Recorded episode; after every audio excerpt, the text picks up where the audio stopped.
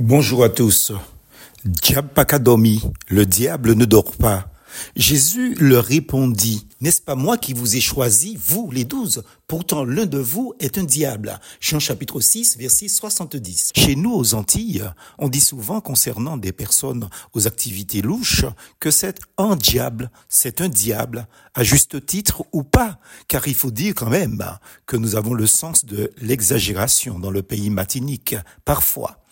Mais qu'on le veuille ou pas, la sorcellerie bat son plein dans la Caraïbe, petite et grandes Antilles. Je suis bien placé pour le dire en tant que pasteur, ayant été souvent confronté à des individus malfaisants, malveillants, sans parler des personnes sous influence satanique dans le sens propre du terme. C'est hélas le cas dans le pays matinique, comme ailleurs. Notre région n'échappe pas à cette réalité.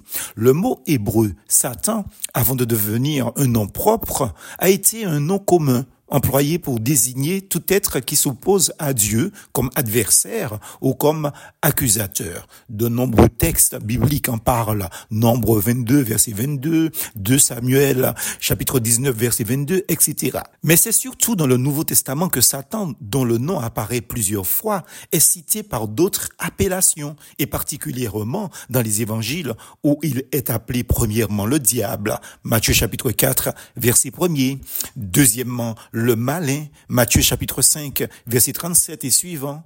Troisièmement, l'ennemi, Matthieu chapitre 13, verset 39 et suivant. Quatrièmement, le tentateur, Matthieu chapitre 4, verset 3. Cinquièmement, Belzébuth, ou le prince des démons, Matthieu chapitre 10, verset 25, chapitre 12, verset 24. Et même, il est appelé le prince de ce monde, dans Jean 12, verset 31 et suivant. Satan, donc le diable, est présenté comme l'adversaire de Dieu en un premier temps. En un deuxième temps, le diable est l'adversaire des hommes puisqu'il cherche à, les corrompre, mais surtout, il cherche à détruire en eux l'œuvre de Dieu. Le diable enlève de leur cœur la bonne semence, c'est-à-dire la parole de Dieu, de peur qu'ils ne croient et ne soient sauvés. Luc chapitre 8, verset 12. Par exemple, oublier la parole de Dieu, entendue, n'est souvent pas neutre. Il s'aime livrer au milieu du froment, Matthieu chapitre 13, verset 39. Le diable va jusqu'à tenter Jésus, le Maître, pour essayer de l'empêcher d'accomplir sa mission divine, mission de salut pour l'humanité. Matthieu chapitre 4, verset 1 En ce sens, on a raison de dire en forme proverbiale dans ma langue, Pakadomi, le diable ne dort pas, car il œuvre sans relâche, il est infatigable et a une expérience millénaire du cœur des humains. Il nous battra toujours dans ce domaine, sauf la grâce de Dieu. Pas provoquer diable, ne provoquons pas le diable. Ceci explique qu'il tente aussi les disciples pour les faire tomber lorsque vient l'heure où règnent les ténèbres. Luc chapitre 22 verset 31 et 53.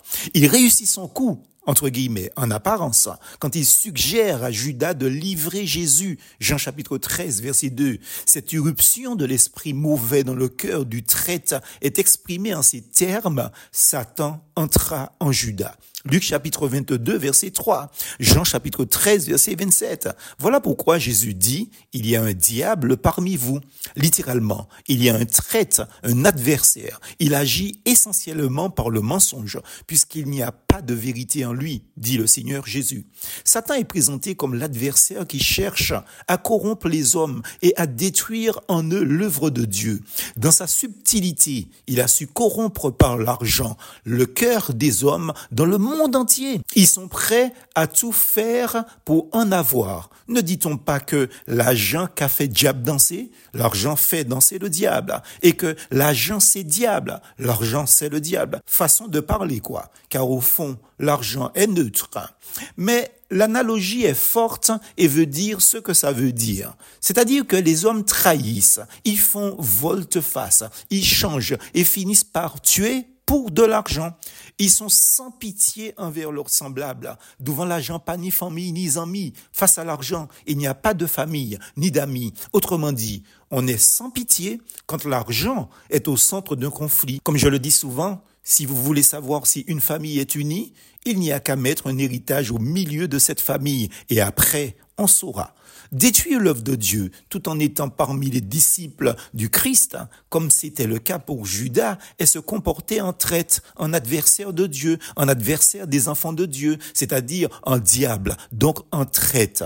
Mais attention, ni un temps pour diable et ni un temps pour bon Dieu. Il y a un temps pour le diable et il y a un temps pour le bon Dieu. Plus force en Jésus.